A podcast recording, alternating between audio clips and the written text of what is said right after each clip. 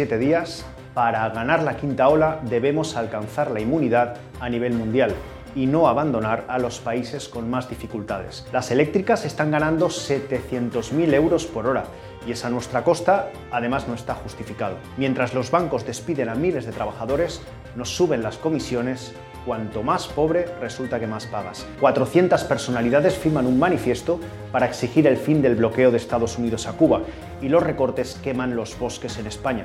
Además del cambio climático, esto tiene responsabilidades. Soy Joan Encuñat y esto es 7 días. Vamos allá. Dos buenas noticias. Desde el fin de la vacunación no se ha producido ni un fallecimiento en las residencias de mayores de la comunidad valenciana. La consejera, Ana Barceló, asegura en Les Corts que se empieza a doblegar la nueva ola de la pandemia. La incidencia se ralentiza entre los jóvenes de 12 a 29 años, aunque la incidencia acumulada supera los 700 casos por 100.000 habitantes. Tres son las claves para combatir la quinta ola. Primera, la vacuna hay que vacunar a toda la población y además hay que vacunar a toda la población mundial. Ya hay 26 millones de personas, el 54,7% de la población, que ha recibido la pauta completa de vacunación en nuestro país, que es el porcentaje más alto entre los grandes países, solo por detrás de Canadá, Reino Unido o de países de baja densidad de población, como Malta o Islandia. La media europea es del 46%, pero no basta los científicos y la OMS advierten que el desequilibrio de vacunas entre los países ricos, donde abundan, y los pobres, donde faltan, aplaza hasta 2023 o más allá la inmunización masiva de la humanidad. Este es el reto que hay que exigir. En segundo lugar, hay que reforzar las medidas individuales y de grupo que bueno, y están asentadas en la inmensa mayoría de la población, pero sobre todo no hay que rebajarlas de forma precipitada. Y en tercer lugar, hay que persistir en proteger a los sectores más vulnerables, con una sanidad pública fuerte y una atención primaria con recursos. Quienes defienden la inmunidad de rebaño impuesta en base a la libre circulación del virus atacan a los sectores más débiles, a las clases con menos medios, menos rentas, a los barrios y zonas más pobladas y hacinadas y con menos recursos sanitarios. O la salud es lo primero, o lo son sus beneficios a costa de nuestra salud. Cada hora, las tres grandes compañías energéticas que controlan el 85% del mercado español, a saber, Endesa, Iberdrola y Naturgy, obtienen 700.000 euros de beneficios netos. Entre las tres ganaron en 2020, el año de la pandemia, 6.000 millones de euros, según los datos que ellas mismas han dado a la Comisión Nacional del Mercado de Valores. Sus beneficios siguen creciendo cada año y con la pandemia aún más. En los últimos cinco años han ganado casi 26.000 millones de euros. Y eso a pesar de que en ese tiempo el consumo eléctrico ha descendido un 5,5%. Pero eso no es todo.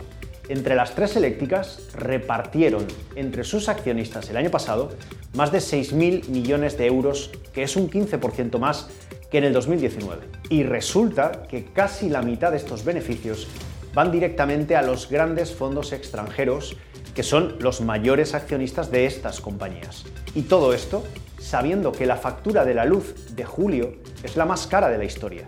De nada ha servido la bajada del IVA del gobierno que la pagamos entre todos. La única lógica que tiene esto son los beneficios de estos monopolios. Bueno, ya sabemos que hay que recortar para bajar la factura de las familias y de las pymes. La banca está complicando aún más la crisis a las familias, especialmente a las que no tienen ahorros ni dinero en el banco. ¿Cómo?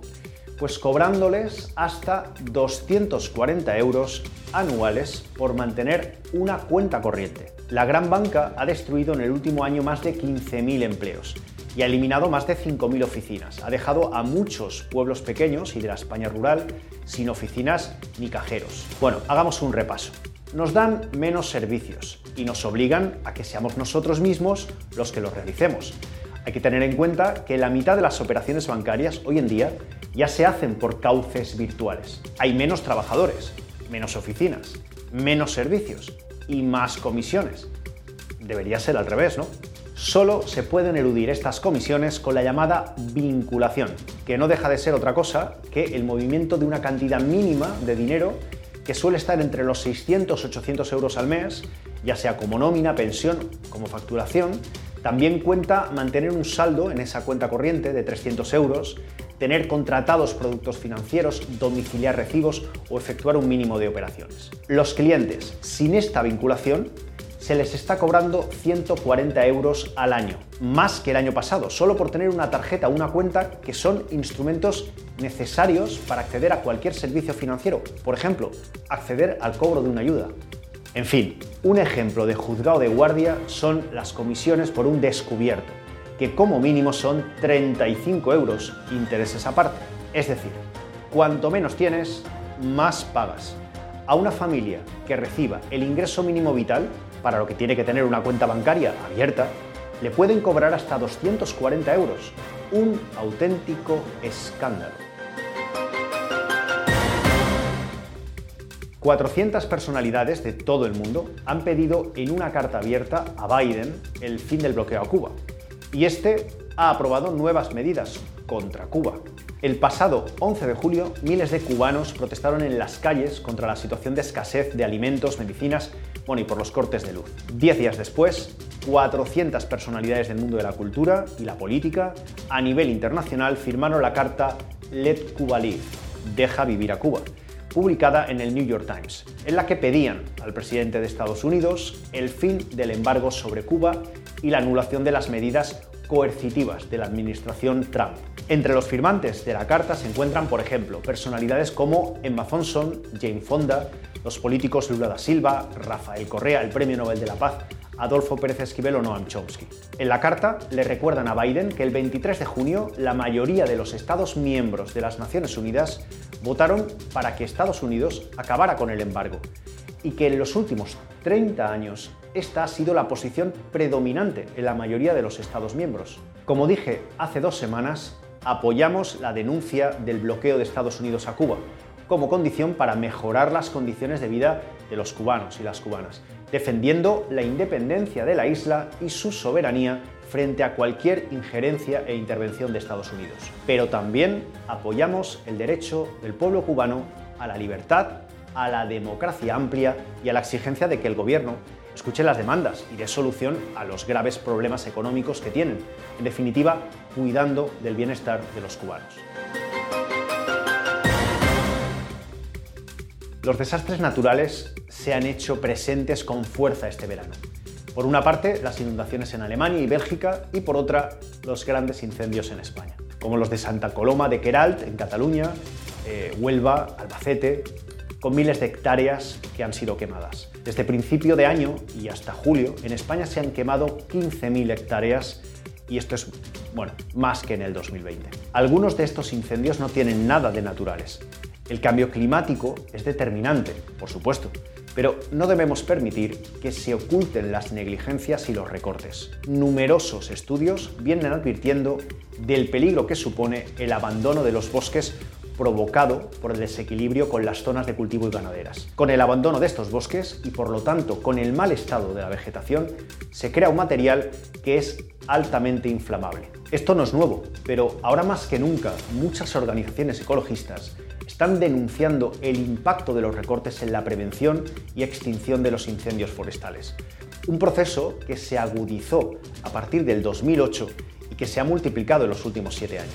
Hay un factor clave, el cambio climático.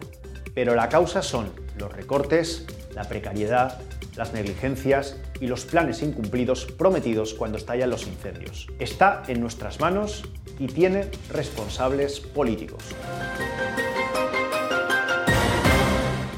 Acabamos ya felicitando a la delegación olímpica española y sus primeras tres medallas.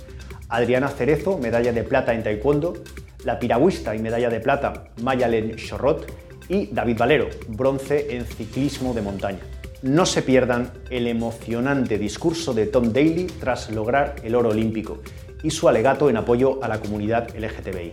Ya saben, esto es posible gracias a quien nos ve y nos lee todos los viernes a las 9 de la noche, la actualidad en menos de 10 minutos. Soy Joan Encuñat y esto es 7 días.